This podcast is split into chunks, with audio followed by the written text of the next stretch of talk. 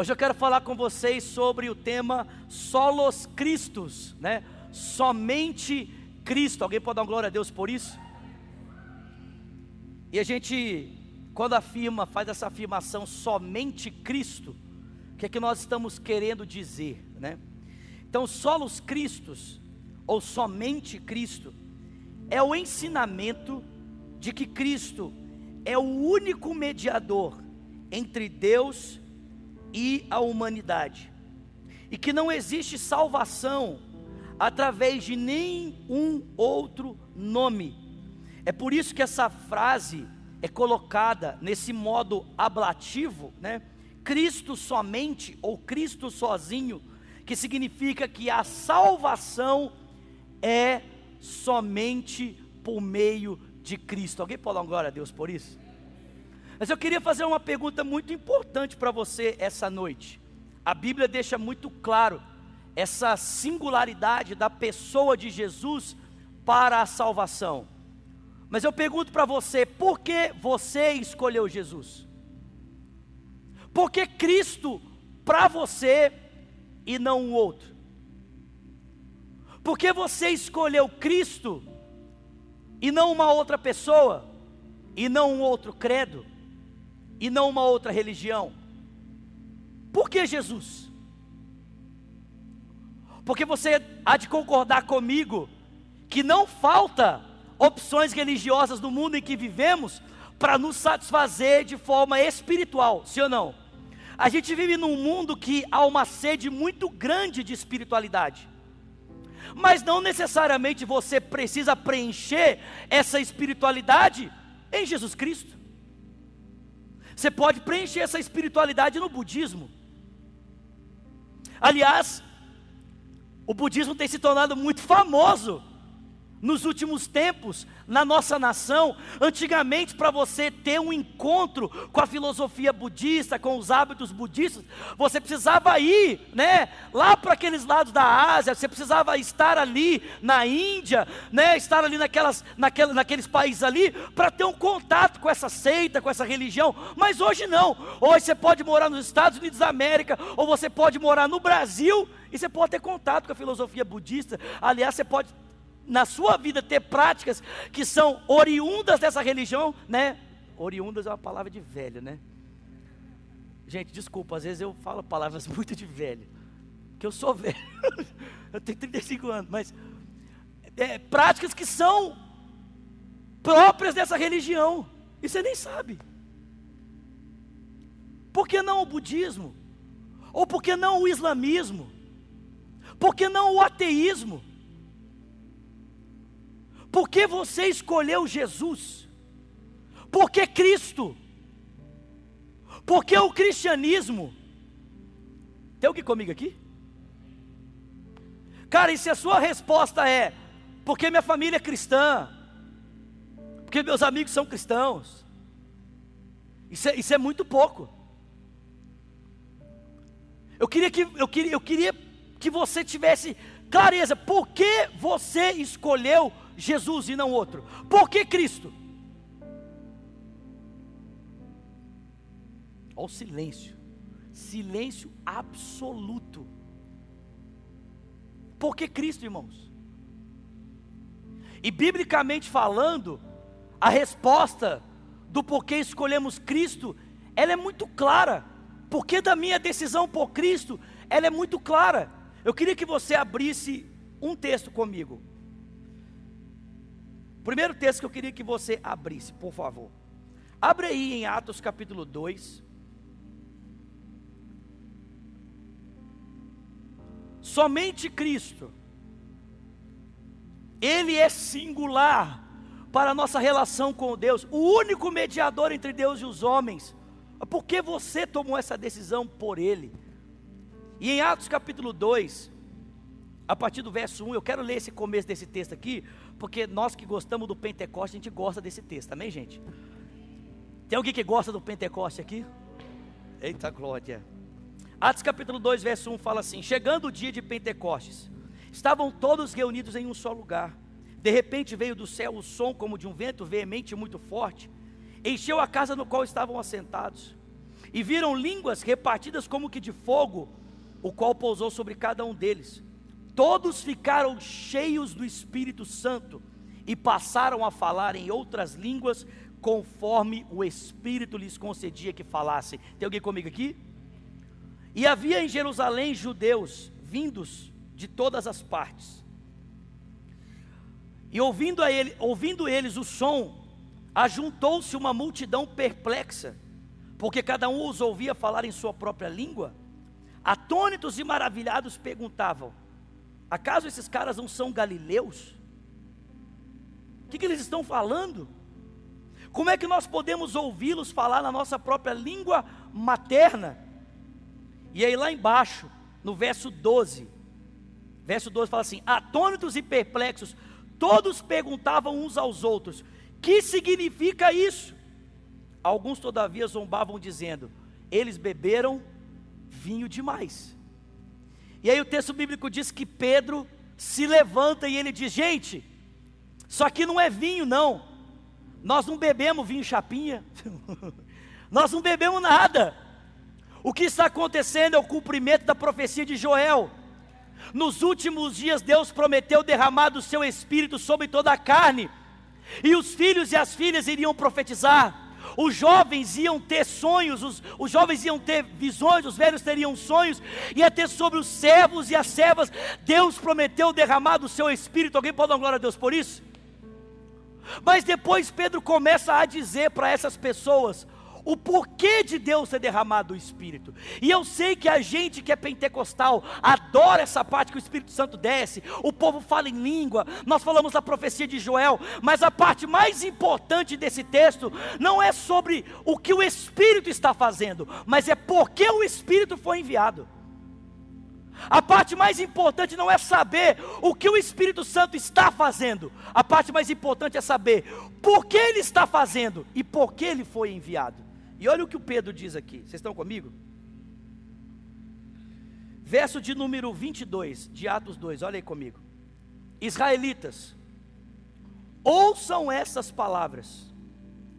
Jesus de Nazaré foi aprovado por Deus diante de vocês por meio de milagres, maravilhas e sinais que o próprio Deus realizou por intermédio dele, como vocês sabem. Este homem foi entregue por propósito pré-determinado, pré-conhecido de Deus. E vocês, com a ajuda de homens perversos, o mataram pregando na cruz. Mas Deus o ressuscitou dos mortos, rompendo os laços da morte, porque era impossível que a morte o retivesse. Alguém está comigo aqui? Seguindo aqui, verso 31. Verso 31 fala assim: Prevendo isso, Deus falou da ressurreição do Cristo, que não seria abandonado no sepulcro e cujo corpo não sofreria decomposição. Deus ressuscitou Jesus.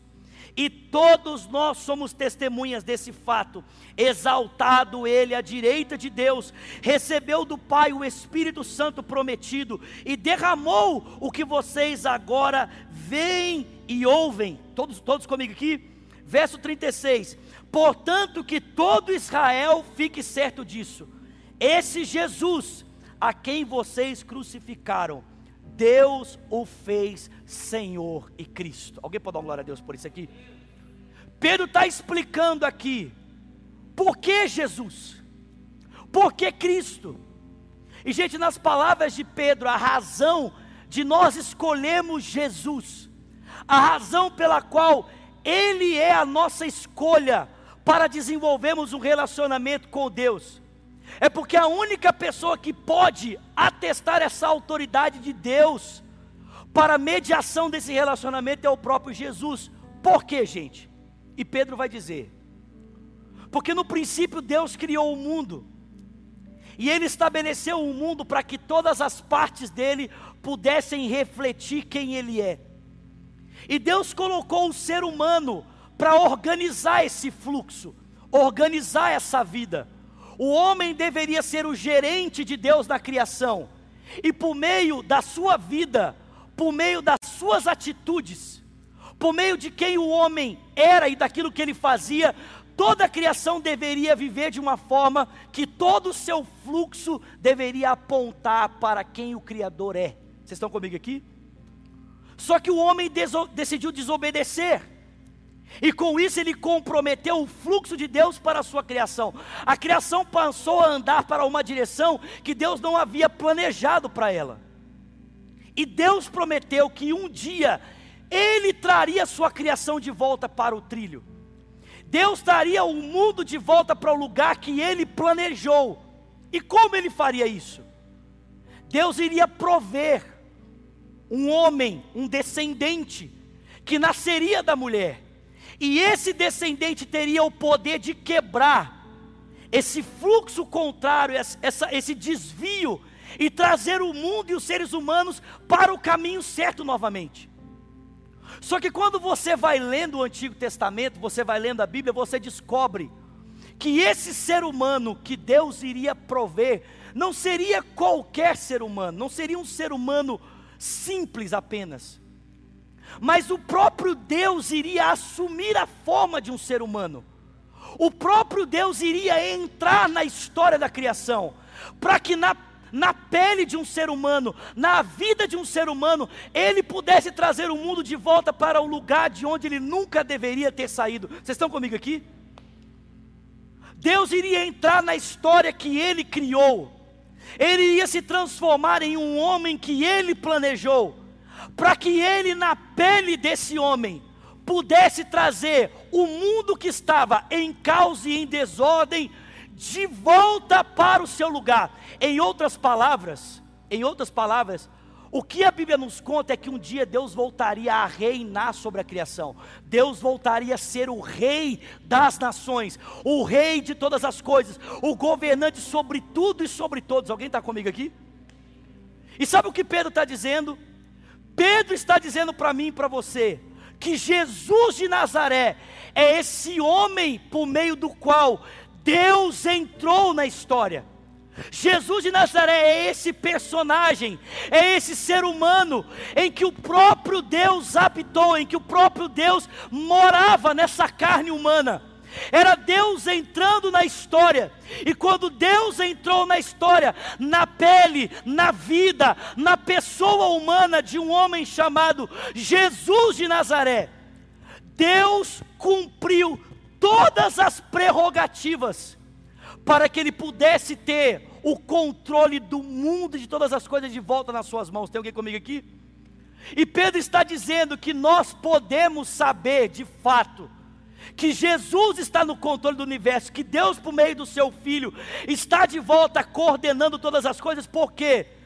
Porque um homem voltou da morte para nunca mais voltar a morrer porque um homem ressuscitou dos mortos para nunca mais tornar a morte, e porque nós temos agora um homem que nunca mais a morte pode tocá-lo, que nunca mais a morte pode vencê-lo ressuscitado, nós temos a certeza de que Deus assumiu o controle da história, de que Deus reina sobre tudo e sobre todos, de que Deus é Senhor sobre toda a sua criação, de que Ele tem agora o poder e a autoridade para trazer o mundo de volta ao lugar para onde ele nunca deveria ter saído, amém? Sabe o que eu acho interessante? É que quando Jesus ressuscita dos mortos, Ele não ressuscita falando assim: Gente, fiquem tranquilos, seus pecados estão perdoados. Ele perdoou o pecado, sim ou não? Jesus perdoou pecados, irmãos? Na cruz do Calvário, o Filho de Deus perdoou os nossos pecados, sim ou não? Ele não ressuscitou falando assim, gente, fiquem tranquilos que a comunhão de vocês com o Pai foi restaurada. Ele, ele falou isso? Sim ou não, gente? Não, ele não falou isso. A nossa comunhão com Deus e o Pai foi restaurada por causa dele, sim ou não? Sim. Mas quando Jesus ressuscitou dos mortos, sabe qual foi a primeira coisa que ele disse para os seus discípulos? Ele disse assim: Todo poder e autoridade me foi dada no céu e na terra. Essa foi a proclamação de Jesus para os discípulos: Eu tenho toda a autoridade no céu e na terra, e vocês devem ir agora e fazer discípulos de todas as nações, ensinando as pessoas que Deus reina novamente, batizando-os em nome do Pai, do Filho e do Espírito, e ensinando eles a guardar o que eu vos tenho ensinado, porque eu vou estar com vocês todos os dias até a consumação dos séculos. Uma outra forma de dizer isso é olhar para Marcos 16, 15. Jesus disse: Ide por todo mundo e pregai o Evangelho. O que, que é o Evangelho? O Evangelho é a boa notícia de que o nosso Deus reina por meio de um homem chamado Jesus.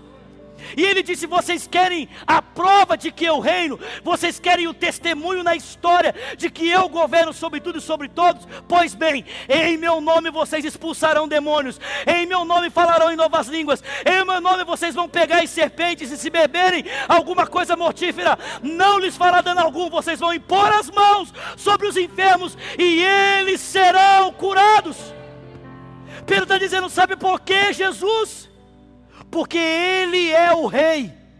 Sabe por que Jesus? Porque Ele tem todo poder e autoridade. Sabe por que Jesus? Porque Ele é o representante legal da autoridade de Deus. O próprio Deus manifesta o seu poder e autoridade por meio dEle. Vocês estão comigo aqui?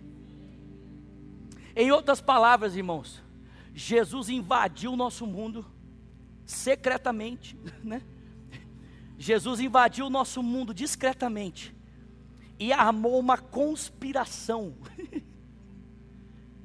e por meio dessa conspiração, ele venceu toda a resistência e todo o poder contrário, e ele se apropriou novamente de todo o poder e autoridade no nosso mundo, na terra, no céu. Ele tem essa autoridade. Vocês estão comigo aqui? Agora pensa comigo, pensa comigo. Se Jesus é esse rei que invadiu o nosso mundo, né, armou uma conspiração e usou as estruturas de poder que estavam presentes no mundo exatamente para obter a sua vitória, ou seja, toda estrutura de poder que existia no mundo estava ali representada em um império, mas que por trás tinha uma estrutura né, demoníaca que usava aquela estrutura de poder para oprimir as pessoas, foi vencida por Jesus foi derrotada por Ele, foi esmagada por Ele. Se Ele agora tem todo o poder e autoridade, se Ele agora, por meio da sua vida, por meio da sua invasão, Ele adquiriu para si todo o poder e autoridade, pensa comigo, se você faz parte de um território, você faz parte de um reino, e esse reino é invadido e vencido por alguém mais forte, você tem duas opções. Ou você decide se rebelar contra esse invasor, ou você decide se submeter a ele. Tem alguém comigo aqui? Vocês estão entendendo o que eu estou falando? Presta atenção. Se Jesus é essa autoridade maior, e ele entrou no nosso mundo, e por meio das estruturas de poder que eram contrárias a ele, ele conquistou a sua vitória por meio da cruz. Porque eu não sei se você entende isso.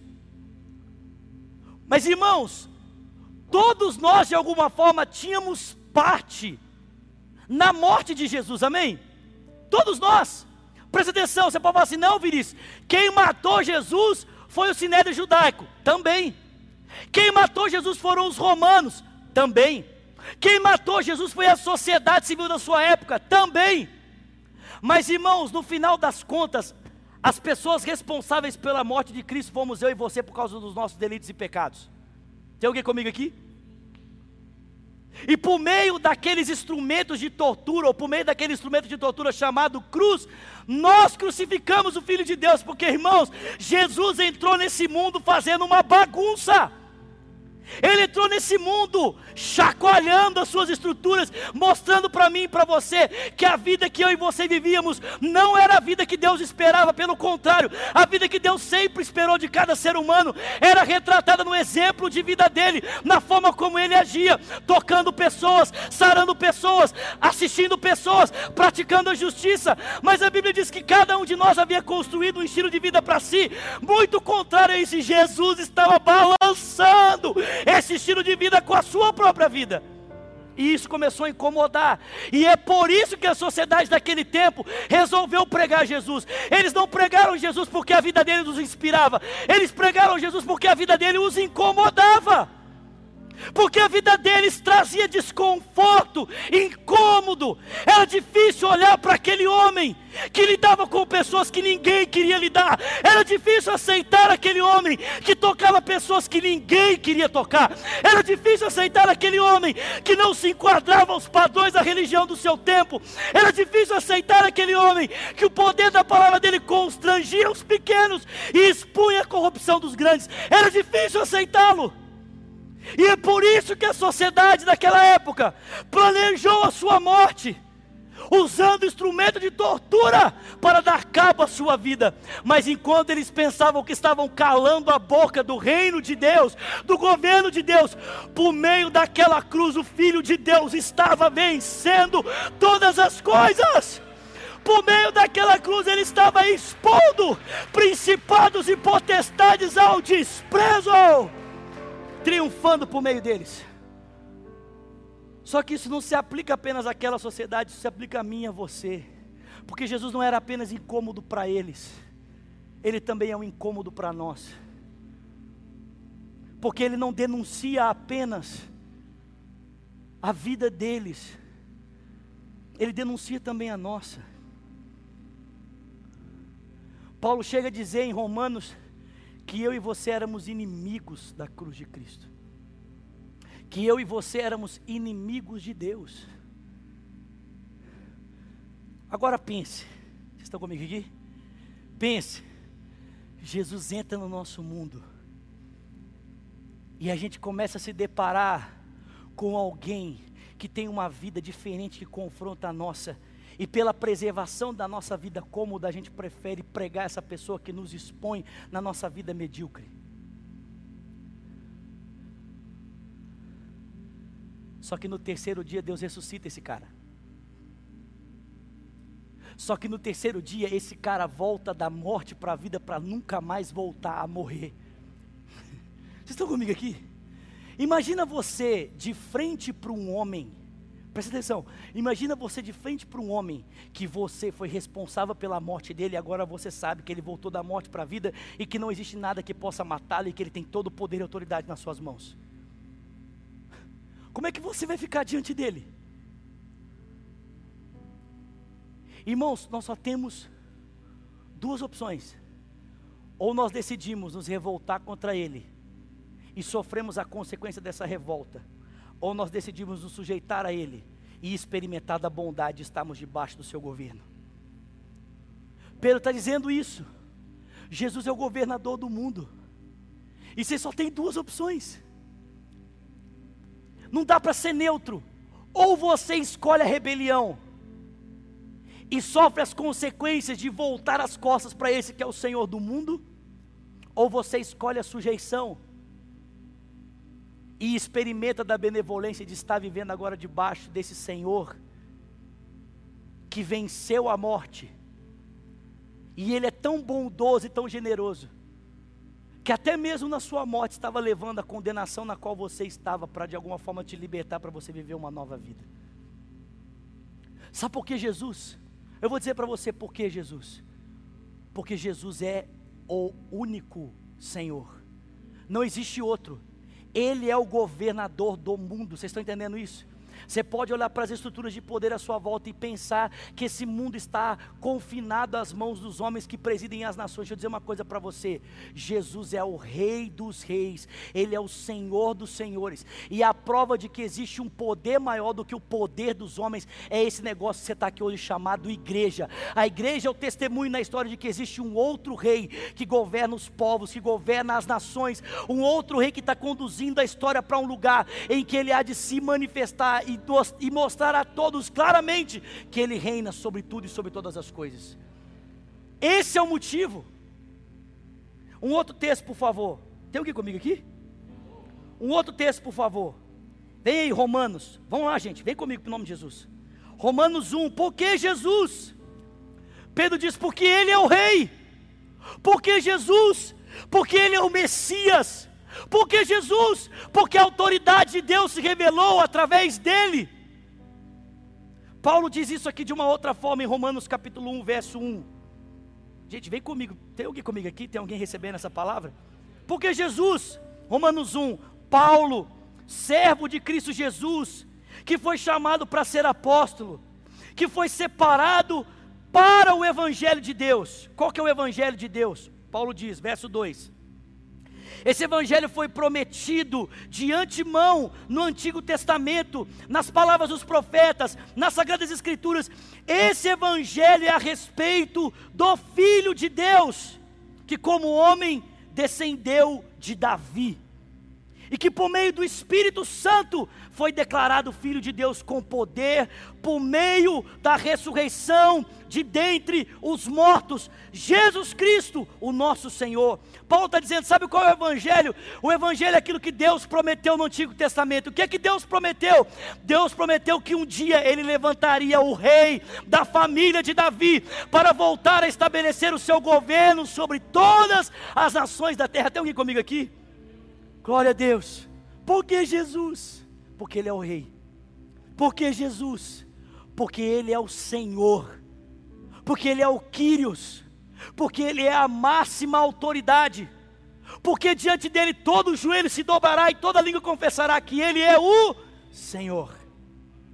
Mas irmãos, nós podemos dizer porque Jesus dessa maneira, mas a gente também pode dizer porque Jesus por meio da experiência pessoal que cada um de nós teve com esse Rei misericordioso. Nós podemos dizer porque Jesus, por causa da experiência pessoal que cada um de nós teve com esse Rei gracioso. O último texto, por favor, abre aí em João, 1 João, perdão, abre aí, por favor. 1 João é o último texto que eu quero ler com vocês hoje. 1 João capítulo 1, 1 João capítulo 1, verso 1. Porque Jesus? Porque Ele é o Rei, porque Ele é o Senhor, porque Ele é a máxima autoridade. Porque Jesus, pela realidade de vida que eu passei a experimentar desde que eu o conheci. Olha só, 1 João capítulo 1, verso 1 diz: O que era desde o princípio, e o que vimos com os nossos olhos e o que as nossas mãos apalparam. Tem alguém comigo aqui? Uh! Isto proclamamos a respeito da palavra da vida, porque a vida se manifestou, nós a vimos e dela damos testemunho e proclamamos a vocês a vida eterna que estava com o Pai e a nós foi manifestada. Proclamamos o que vimos e ouvimos para que vocês também tenham comunhão conosco. E a nossa comunhão é com o Pai e com o seu Filho Jesus Cristo. Porque Jesus,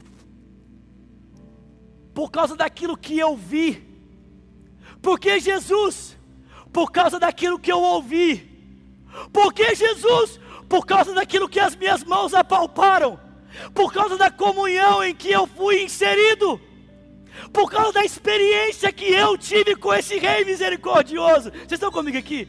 Cara, se você perguntasse para Pedro, Pedro, por que Jesus? Além desse argumento bíblico que eu acabei de apresentar para você, de que Ele é o Senhor absoluto, então eu me rendo diante dele, eu sou o seu adversário. Pedro diria: Jesus, por que Jesus? Porque Ele me chamou na beira do mar da Galileia. E, ele, e, e, quando ele me chamou, eu comecei a andar com ele. E eu vi ele fazer coisas que nenhum homem havia feito antes dele. Eu vi ele encher uma rede de peixes. E eu fiquei profundamente constrangido ao perceber a forma como os peixes se sujeitavam à sua voz. E eu me aproximei, me ajoelhei e disse: Afasta-te de mim, porque eu sou um miserável pecador. Mas ele olhou para mim e disse: Pedro, venha depois de mim, porque eu vou transformar você no pecador de homens. E Pedro passou a andar com ele. E ele viu Jesus curando a sua sogra. Ele viu Jesus operar milhares de milagres e sinais. Aliás, ele viu o próprio Jesus usar as suas mãos para fazer prodígios e maravilhas. E quando Pedro pensava que estava experimentado e suficiente para dar a vida por ele, Pedro se deparou com um momento triste na sua própria história, em que ele negou Jesus, mas Jesus não voltou as costas para ele. Pelo contrário, quando Pedro estava desanimado e havia voltado para a pescaria, porque pensava que já não era mais digno de ser chamado apóstolo, Jesus foi atrás dele e disse para ele: Pedro, você me ama. Ele disse: Senhor, tu sabes que eu te amo. Meu amor é pequeno, meu amor ainda não é, não é do jeito que eu achava. Jesus disse para ele: Então, Pedro, apacenta os meus rebanhos. Depois perguntou para ele novamente: Pedro, você me ama? E Pedro disse: Senhor, o senhor sabe que o meu amor não, não é daquele jeito, mas eu te amo. Jesus disse para ele: Pedro, então apacenta os meus rebanhos. Jesus voltou a perguntar uma terceira vez, e a Bíblia diz que Pedro se entristeceu. Porque com a terceira pergunta, Pedro se lembrou daquele dia diante de uma fogueira em que ele havia negado Jesus três vezes. E Jesus disse para ele: Pedro, você me ama? Ele disse: Senhor, tu sabes todas as coisas, o Senhor sabe que eu te amo. E Jesus olhou para ele e disse: Pedro, apacenta as minhas ovelhas. Em outras palavras, irmãos, Jesus estava dizendo assim para Pedro: Pedro, eu sei que o seu amor é perfeito e que ele não está onde deveria estar, mas eu estou disposto a caminhar com você de onde o seu amor está, para levar você a me amar aonde você precisa chegar. Porque vai chegar o dia, Pedro, que vão tomar você pela mão. Vai chegar o dia, Pedro, que vão conduzir você por um caminho que você não queria ir, e você vai se entregar por mim, sendo fiel, dando a sua vida também em uma cruz. Se você perguntar para Paulo, Paulo, por que Jesus? Por que Jesus e não o judaísmo? Por que Jesus e não o templo? Por que Jesus e não a Torá? Ah! Paulo diria eu, porque Jesus porque eu era um perseguidor, eu era um blasfemo, eu torturava cristãos, eu matava cristãos. E um dia, quando eu estava indo para Damasco, com uma carta nas minhas mãos, uma luz brilhou na beira do caminho, e Jesus disse para mim: Saulo, Saulo, por que você me persegue?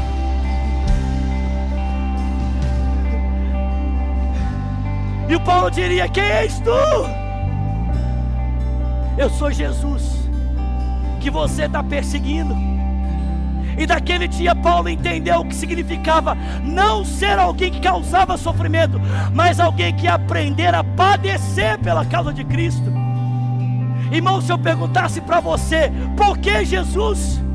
Talvez você não saberia responder claramente, biblicamente, mas você diria: porque o dia eu estava depressivo, eu estava abatido, e alguém me disse que eu precisava ter Jesus na minha vida, e quando eu entreguei a minha vida para Ele, a minha vida foi transformada.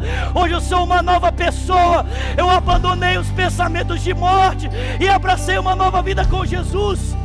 Porque Jesus, eu vou dizer para você, porque Ele fez por mim o que ninguém foi capaz de fazer, porque Ele fez por mim o que nenhuma outra religião seria capaz de fazer.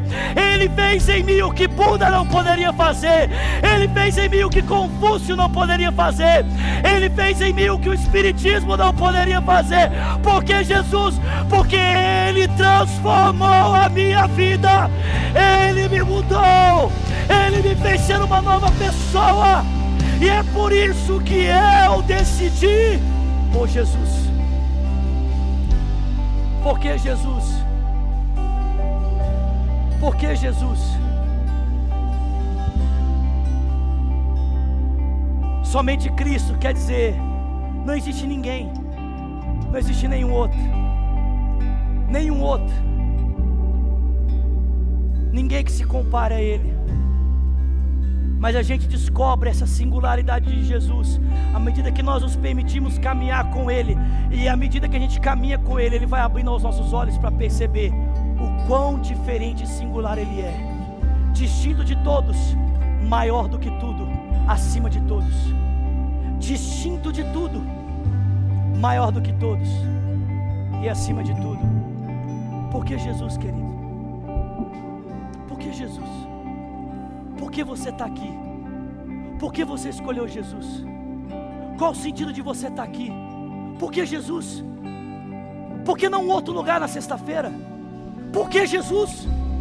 Por que um GC? Por que Jesus? Por que os hinos da igreja?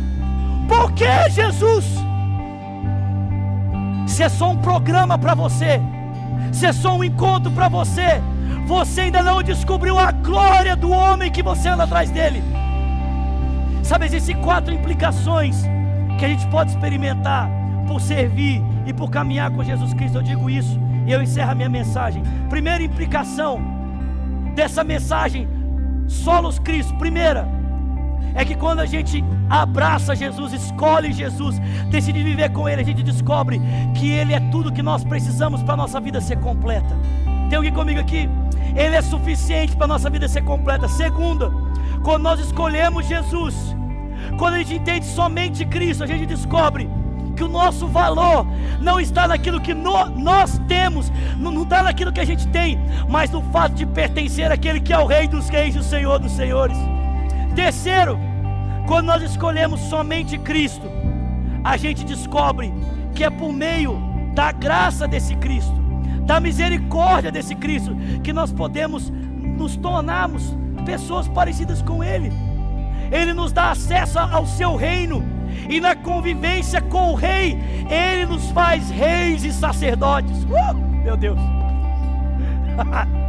e por último, a última consequência desse somente Cristo é que quando Jesus é singular para nós, quando Jesus é importante para nós, a gente não consegue deixar de compartilhar Cristo com as outras pessoas. Ele é tão importante, ele é tão singular. Como é que eu vou deixar de falar com outros a respeito de algo que é tão importante para mim? Como é que eu vou deixar, pelo amor de Deus? Como é que eu vou deixar de proclamar a outros aquilo que transformou a minha vida? Eu não sei você, mas eu vou num restaurante bom. Eu faço questão de dizer para as pessoas, cara, comi uma comida maravilhosa. Eu assisto um seriado que eu gostei. O pessoal fica me zoando que eu falo seriado. Né, Letícia? Estou te vendo daqui. Estou brincando. Mas é verdade. Como é que é? é série, né? Isso, série. Você assiste uma série boa. É coisa de velho, gente. Eu sei coisa de velho, mas você assiste uma série boa, você fica, cara, você assistiu tal série, tal série é boa, meu Deus, e não sei o que, e não sei o que lá. Alguém está comigo aqui? Você vai para uma viagem top, você fala, mano, você tem que ir para aquele lugar, porque aquele lugar é maravilhoso, é Xeracatá e Decanto Neve, é Balabaxaia. Eu pergunto para você: será que uma comida é mais importante do que Jesus na sua vida? Será que um lugar é mais importante do que Jesus na sua vida? Que ousadia é essa que você tem de abrir a boca e dizer para alguém a comida boa que você come, mas não tem coragem de dizer o Cristo que mudou a sua vida? Que coragem é essa? Que você tem de dizer para as pessoas a série maravilhosa e não tem coragem de fazer uma publicação dizendo: Eu sou apaixonado por Cristo, Ele mudou a minha história, Ele mudou a minha vida. Porque Jesus, porque Ele é o Rei, porque Jesus, porque eu não, eu não sei conheço ninguém que fez por mim, que fez em mim o que ele fez na minha história. Você pode ficar de pé no seu lugar.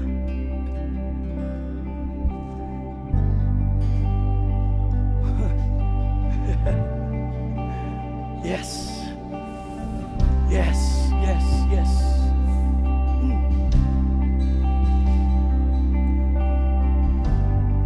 Filipenses 2,5 diz: Tende em vós o mesmo sentimento que houve em Cristo Jesus, que subsistindo ele em forma de Deus, não considerou que o ser igual a Deus era algo que devia pegar-se, mas esvaziou-se a si mesmo, assumindo a forma de servo, se fazendo semelhante aos homens, e sendo encontrado em forma humana, em figura humana, ele humilhou-se a si mesmo, sendo obediente até a morte e morte de cruz. E é por essa razão Deus o exaltou acima de todas as coisas. Deu a Jesus o nome que está acima de todos os nomes, para que o nome de Jesus se dobre todo o joelho, no céu, na terra e debaixo da terra, e toda língua confesse: Ele é o Senhor, para a glória de Deus Pai.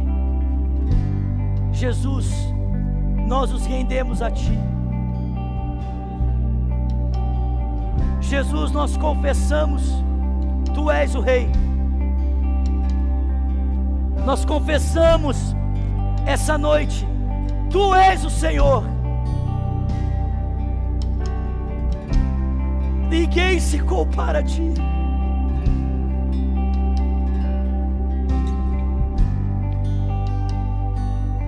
Ninguém se compara a quem Tu és. Não existe nome igual ao Teu.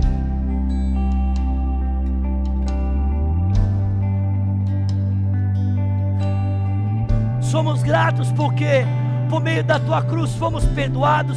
Somos gratos porque por meio da tua cruz fomos reconciliados. Mas muito mais do que isso, somos gratos porque por meio da cruz o Senhor assumiu o controle de tudo. O Senhor assumiu o controle da nossa vida. A certeza que temos de que somos salvos, estamos salvos, é porque não vivemos mais para nós mesmos. Não sou mais eu quem vivo, é Cristo quem vive em mim. E a vida que eu vivo agora, eu vivo ela na fé do Filho de Deus que me amou e se entregou por mim. Ele é o meu Rei, Ele é o meu Senhor. E nós o submetemos. Mas Jesus não apenas nos submetemos porque Tu és o Rei, mas nos submetemos porque experimentamos da tua bondade em nossas vidas. Nós éramos como aquela mulher pecadora, cheio de demônios, ou como aquele paralítico que havia sido esquecido.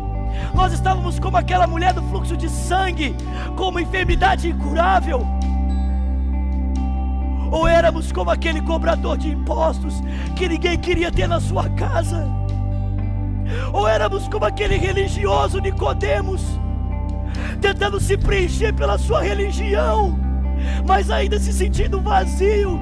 Ou éramos como Paulo, um perseguidor, um pescador, não importa. E o Senhor entrou na nossa vida.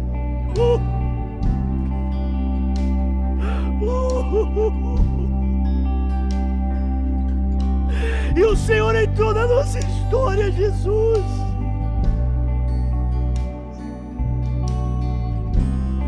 Onde nós estaríamos se o Senhor não tivesse batido naquela porta? Onde nós estaríamos se o Senhor não tivesse estendido aquela mão? Onde nós estaríamos se o Senhor não tivesse nos recebido? Se aquele telhado ao se abrir não tivesse encontrado olhos de misericórdia como os teus? Onde nós estaríamos se naquela madrugada o Senhor não tivesse nos alcançado. Obrigado, Senhor, porque aquilo que nós vimos, aquilo que nós ouvimos, obrigado porque aquilo que as nossas mãos apalparam, aquilo que nós experimentamos, a comunhão em que fomos inseridos, é dessa comunhão que nós falamos e pregamos a outras pessoas.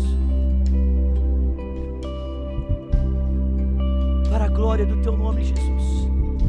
Eu queria que você que está aqui e você que me acompanha pela internet, antes de nós encerrarmos, você com seus olhos fechados, por favor, e com as suas mãos no seu coração,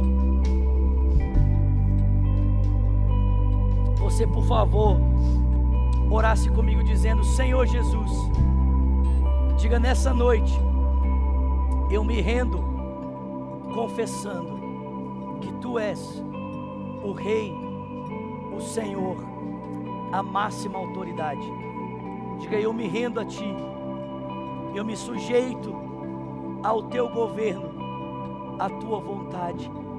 Diga, Jesus, eu recebo Teu perdão, Tua graça. Diga, como inimigo Teu, diga, como inimigo Teu, eu recebo perdão e misericórdia. Ore também dizendo: E eu, Jesus, que um dia andei nos teus caminhos, mas eu me desviei. Diga nessa noite, arrependido, eu volto, na certeza de que o Senhor me recebe. Seus olhos fechados, suas mãos no seu coração, todos de olhos fechados. Só eu vou estar de olho aberto. Se você está aqui, fez essa oração pela primeira vez ou pela internet, dizendo eu me rendo a Jesus, ou você diz eu quero voltar para Jesus hoje, Zulato, aqui ou pela internet. Se você está na internet, você vai escrever: estou entregando a minha vida para Jesus. Coloca um hashtag: estou entregando a minha vida para Cristo. Ou um hashtag: estou voltando para Jesus. A gente tem moderadores aí, queremos pegar o seu nome e orar por você. Mas se você está aqui e você quer receber essa oração, eu queria que sem constrangimento você levantasse uma das suas mãos. Eu quero conhecer você. Eu quero orar por você. Existe alguém aqui nessa noite que diz: Eu quero entregar minha vida para Cristo Jesus. Ou você diz: Eu quero voltar para Jesus. Levanta bem alto uma das suas mãos, por favor. Quero conhecer você. Quero ter uma mão levantada lá atrás. Tem mais alguém? Mais alguém? Levanta bem alto uma das suas mãos, por favor. Bem alto. Tem mais alguém? Glória a Deus, glória a Deus, glória a Deus. Chega pertinho dela lá, Isa, por favor. Alguém pode aplaudir o Senhor? Alguém pode ficar feliz?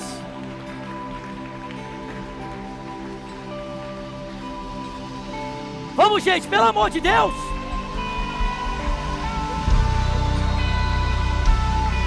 Glória a Deus. Vem cá, vem cá pertinho de mim, deixa eu orar com você. Aplaudir mais, gente. Vamos, vamos, vamos, vamos. Uou! Glória! Glória a Deus. Vem cá, vem cá. Glória a Deus. Pode ficar de frente para cá. Estenda as mãos para cá. Ore comigo dizendo: Pai, nós te agradecemos por essa vida que se rende nessa noite.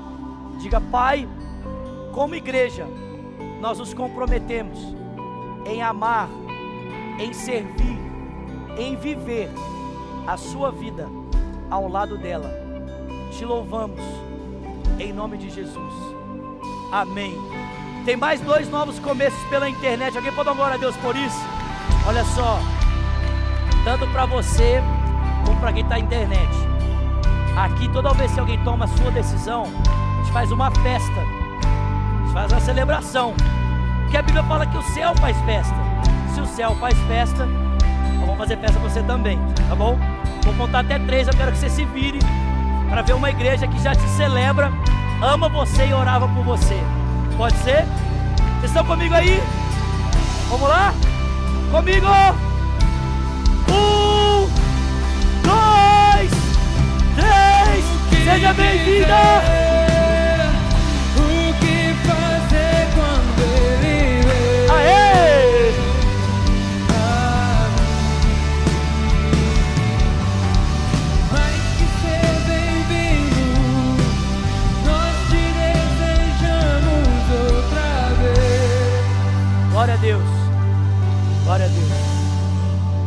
Semana que vem, sexta-feira que vem, a gente tem hype normal, amém, gente?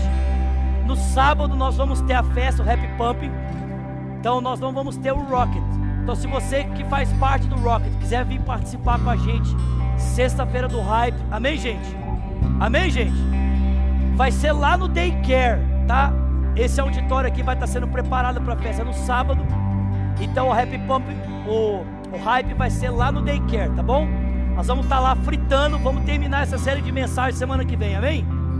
Amém, gente? Glória a Deus.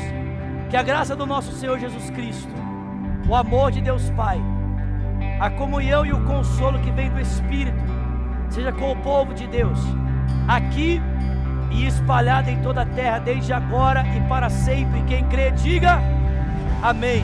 Deus te abençoe, vai na graça, vai na paz.